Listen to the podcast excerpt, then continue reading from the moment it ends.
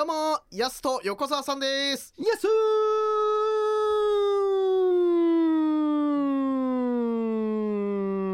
お前甲子園かお前よあのこの前びっくりすることがあってお前何何？あの未確認動物見たんですよね。ほいほいほい。ユーマね。ユーマね。はいあいつは大きくてとても人とは思えなかったよ。超常現象ばっかり特集する番組の翻訳みたいなのいいよお前。年末にやってるやつなお前。それお前日本人だろそもそもよ。いやひときわ大きかったんあだそうなの？まあそれは怖いね。とても大きくて175センチはあったよ。そんな大きくねえなお前。お前江戸時代生きてたろ？最初はよく見えなかったんだけど近づいてみて自分の目を疑ったよ。え何？どうしたの？右投げ右打ちだったんだ。どうして分かったんだよ。一目で分かんなくない？とても驚いたよ。右投げ右打ち。すでに構えてたの？いやどうでもいいしさ。一般的なんだよ右投げ右打ちさ。それがこっちと目が合った次の瞬間目を疑ったよ。え何？え？左打ちになったんだ。両打ちだった。自分の目を疑ったよ。まさか両打ちだなんて。どうでもいいな。その姿はまさにスイッチヒッター。だろうね。呼び方変えただけだよ。それを見た途端怖くなってその場から走り出したんだ。どういうことだよ。パルコを飛び出して地下街に逃げ出してそしてちょっと待ってお前。パルコにユーマいるか。だけど次の瞬間俺は目を疑ったよ。聞いてねえな話。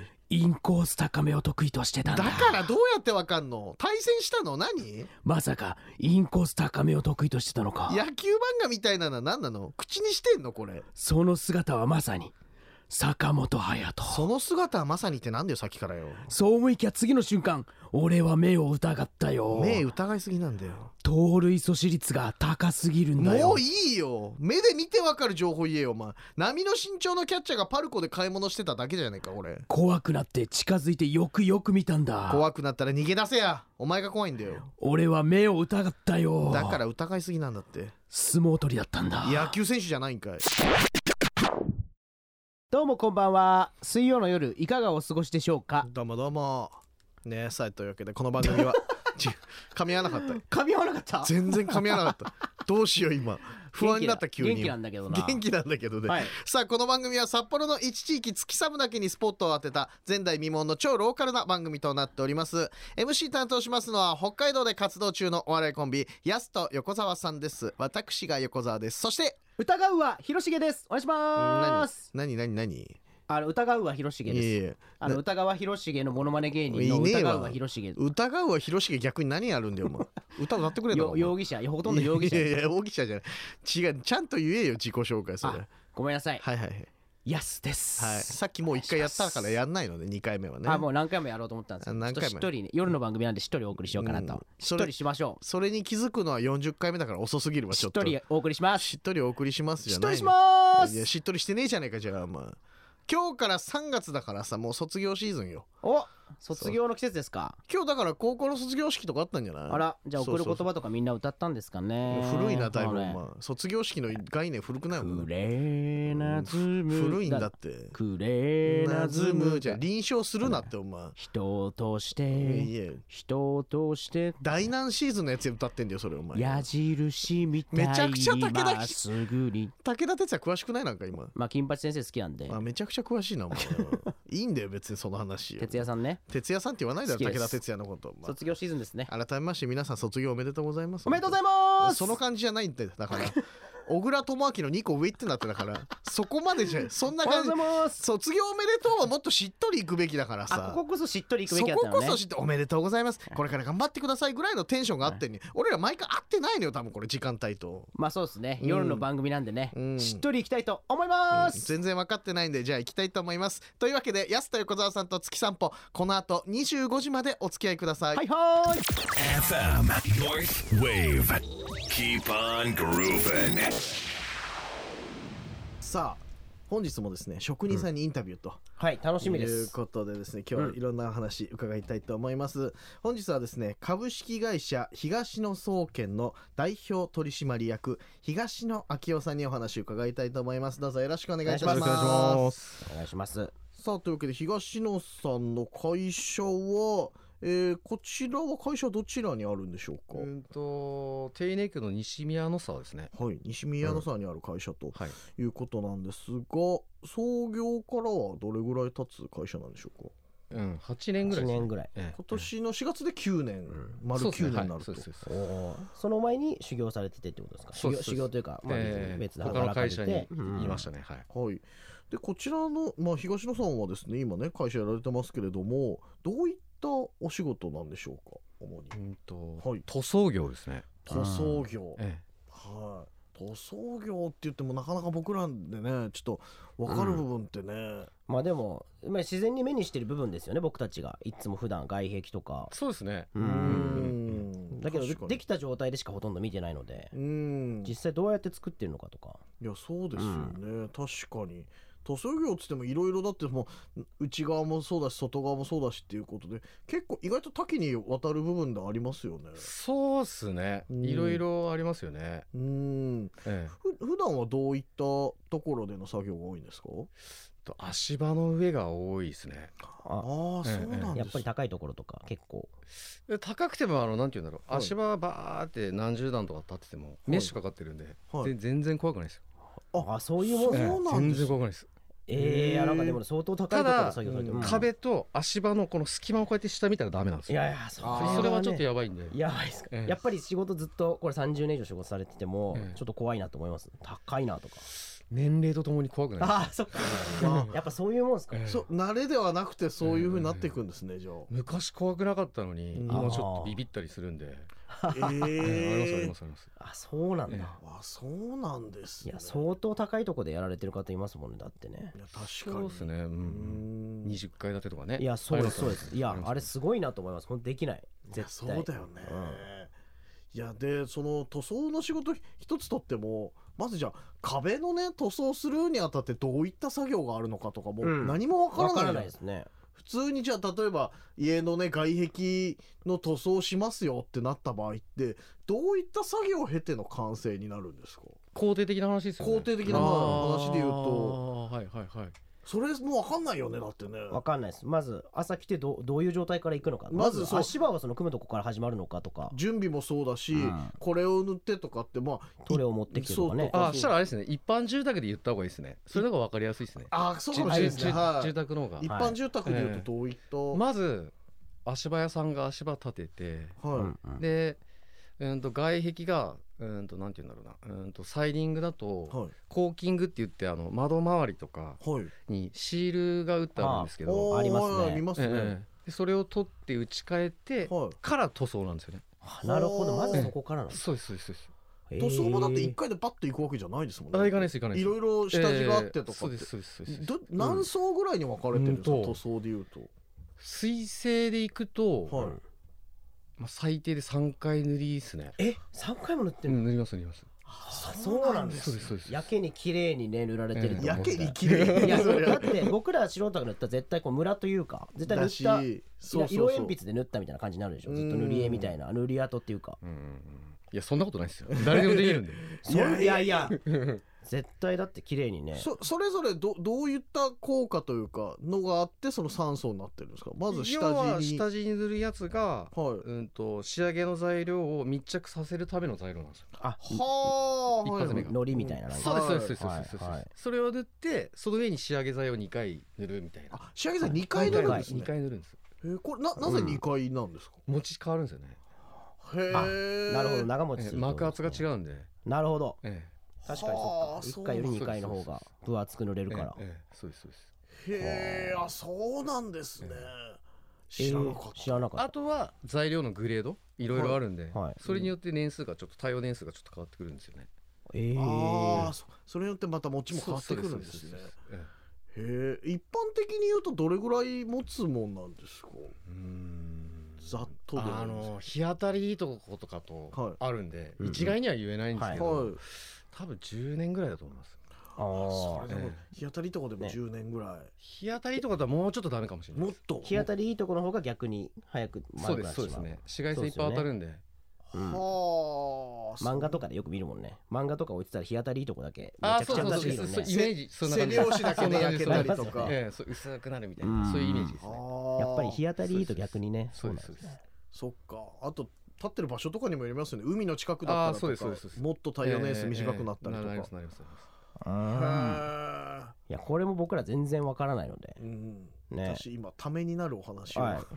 聞けま聞した。けどきたいことが多いんですよねやっぱり。いや確かに。知らない世界なんで。うーん。そうそうそう、まあきっと聞いてる方もそうだと思いますけどうねん、うん。いや3層にいるって知らないもんだってね。だって知らなかったです。でえどの段階で色が入るんですか？例えばその黒とかはい。黄色とかあるじゃないですか。そのはいはい、はい、一番下地の段階で色が決まってるってことですか？いや決まってないです。下地塗って？とし下地塗るやつが透明か白なんですよ。はい。しかないんですよ。そうなんですね。そうでえー、でその上にあのその仕上げ剤の色をまともにバあ塗っていく。えうーん。あ仕上げ剤の色で決まるんですね。えそうですそうです。へえでも塗装で言うと、まあ、北海道なんて特に冬の作業とかだったらうん。寒い現場だとこう固まったり凍ったりとかってありますありいうますあります。のもありますあよね。りますあります。ってなるとどどういうふうに作業進めていくんですか？気になるね。寒い場所だと。冬の場合は、はい。あのーなんて言うんだろうな。ハーネスって言ってはい。こういうでっかい蛇腹のこんな空間みたいなやつあるんですけど、はい。はい。それを外装にこうやって一回つけてぐわーって回して、はい。それで暖を取るんです。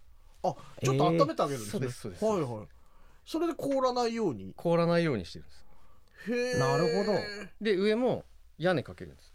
えー大変。それは足場さんがやるんですけど。はい。僕らじゃなはい。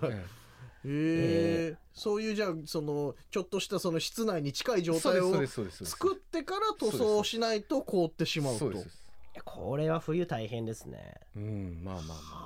はあじゃあ作業工程単純に冬場だといろいろ増えるんですね。そうですね。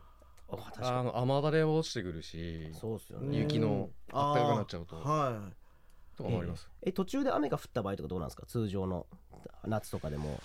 あーやったばっかりの時だったら流れますね。えいえやり直しです。うわそれは それはやられるなちょっと心。うんややり直しです結構じゃあ天気も気にしなきゃいけないですよね。なるべく雨が降らなそうな瞬間にやっていくってことですね。そのなんか明日雨降りそうだったらやめますかみたいな。明日の朝とかだったら全然大丈夫です。夜中降らな降らなきゃ。あ直後じゃなければ。あそう、まあ、ある程度じゃあそこまで固まるからってことですか？え実際やり直しになったことあります？やっぱありりますあります。うわ。うわうわーってなったことありますよ。やっぱクソって言いました。うわーとか 絶望的になりますいやよねそれはやっっ。たいやなこれみたいなだそっか。その場合だってそのだ誰持ちっていうか例えば塗料使った分とかこれどうするってなりますよね。請求でねきるんですか、どうなんですできないです。いや いやいやテンション下がるそれは。自己責任になっちゃうんだ。ね自己責任です。うわー。じゃあもうこれは東野さん自ら直後は雨だったらちょっとやめましょうか。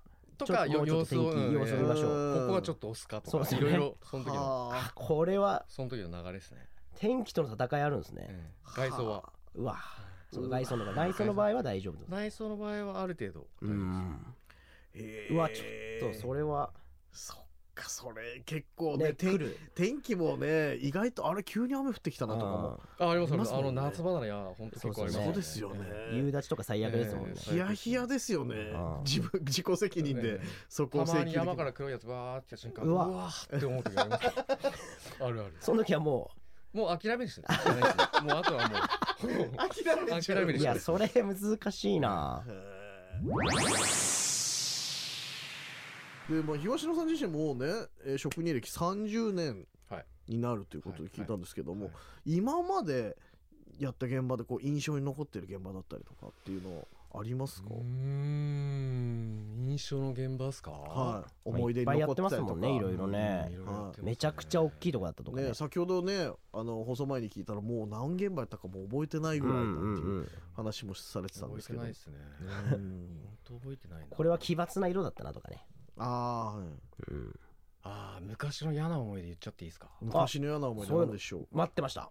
聞きたいです、はい。あのー場所言っちゃうんですけど。はいもう 30, 30年ぐらい前ですかね。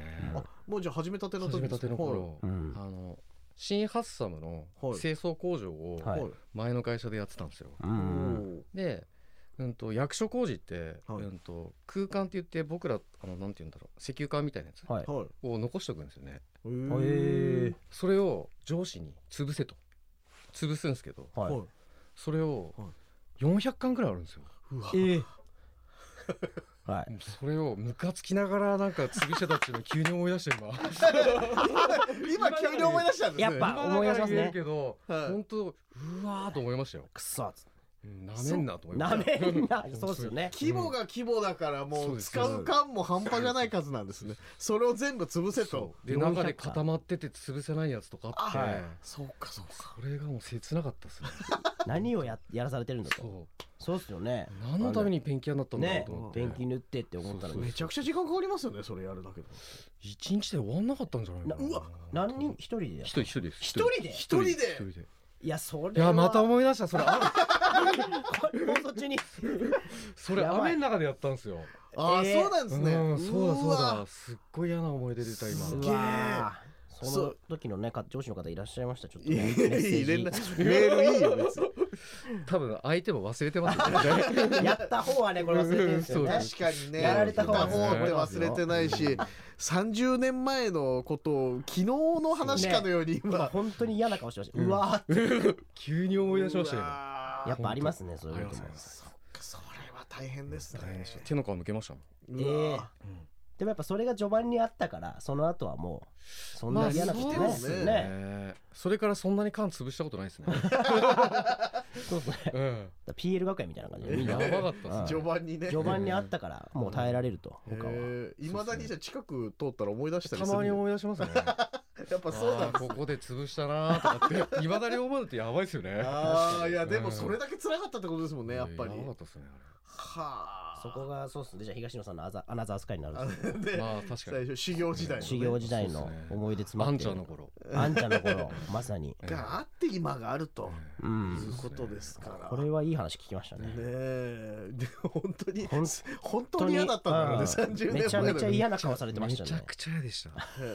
とだって材料の缶が山になってんですよ。うわーやだ。400巻ってだってもう僕らあんま想像できないですよね。ですもんね。多分正直400巻だったらそっちのブースの部屋、ま、軽く満タンになりますよ。今えこれ全然効かない多分。12畳ぐらい。全然効かもっないと思う。とじゃあもうじ20畳ぐらい20畳ぐらいあるか結構結構なもん。ですよ高さもあります？高さはもうぐちゃぐちゃになってただの山っすね。うわそこに敷地山がで敷地でかいところにボワーってなってるそれからはそれ終わった時どんな感じでした？やったぜ。ようやっと終わったよと思って。黄金伝説みたいな感じねうわー。ただひたすら1日か2日こうずっとね。潰しては投げ潰しては そうですよね。修行修行してねやろうと思ってるんですよね。ねまだ入って半年も経ってない頃なんで。えうわ本頑張りましたね。すごいなやっぱ最初にでもその思いをしてもらおうと思ったのかもしれないですね。当かもしれないですね。そういうことにしてみましょう。そうそうそう。親方の気持ちを汲み取るそういうことにしとこう。そういうことにしえてー。い意外なね印象に残ってる仕事出てきましたけど。さあそろそろねちょっとお時間ということで楽しい話もいろいろ聞けたんですほとんどど缶潰した話で 盛り上がっちゃったけいやど本当そうっすね。ね うん。辛い話もね覚えてるしね覚えてる。ね。感情こもっててよかった。ですさあ最後になりますけれどもさあ東野さん今後のこれからの展望っていうのは何かありますか？そうですね。宗信さんうちの会社、い。うちの従業員ともどもがはい。幸せになれればいいかなと思ってます、基本的には。うん。みんながウィンウィンになればいいかなと思います。ありがとうございます。確か。ありがとうございます。送ひいてはひいては僕送たちも。信建設の方ですか？もちろん。こ安さん。のこの番組も含めてといやいうことで。確かに。あーそうですね。ね。この番組も含めウィンウィンでいければ。いやそうですよね、ええ仕事仲間みんなねウィンウィンになれればね。そうですね。それじゃないと楽しくないんで。うーん。確かに。はい。そうですよね、楽しくねやっぱりね。ね。そうですね。やるためにはやっぱりね辛い思いでも乗り越えて今があると、缶の潰したの本当に思い出しますね。そうですね。本当今遠い目しちゃったから思い出してすげえ遠い目しちゃったよ。りテンション下がってきてたね当えやばかったんではい。いやでもね皆さんウィンウィンになれるようにと。そうですね。いうことで、はい。これからもちょっとお仕事頑張っていただければなはい。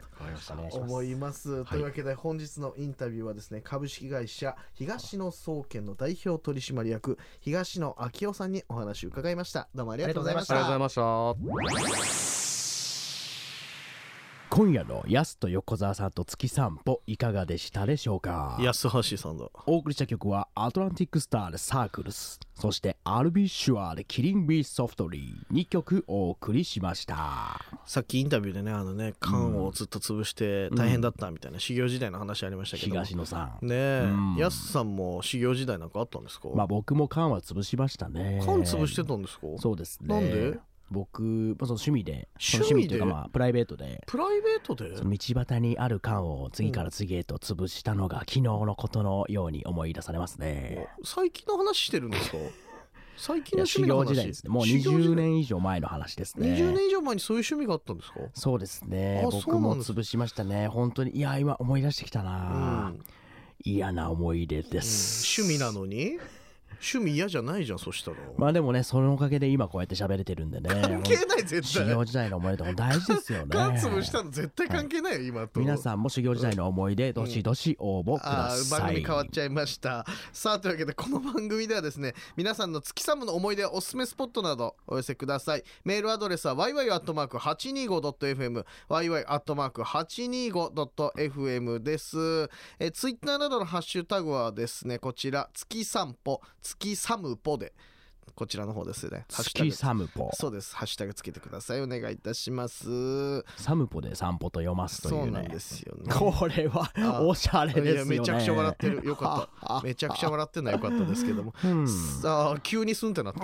さあ我々からお知らせです。3月5日にですねヤスと横澤さんとヤーレンズというお笑いライブが行われます。あいいじゃないですか。はい出演者は我々ヤスと横澤さん、そして東京からヤーレンズとなんと去年のですねキングオブコントファイナリストの黒コップがゲストとなってコップ。はい、うん。ゲストとなっております。はい。一部が午後1時から2部が午後4時からとなっております。会場キューブガーデンにて行われます。会場どこ言ってんだよ。会場ですよ。1時とか言ってほしかったんですけど、ね、会場たまんないですね。詳しくは安手小沢さんのインススタ、ツイッターなどご覧ください。お願いいたしいいますじゃないですか。さあというわけで安手横澤さんと月散歩、それではまた来週水曜日24時30分にお会いしましょう。お会いしましょう。お相手は？ヤスと。横澤さんでした。また明日。また来週ですよ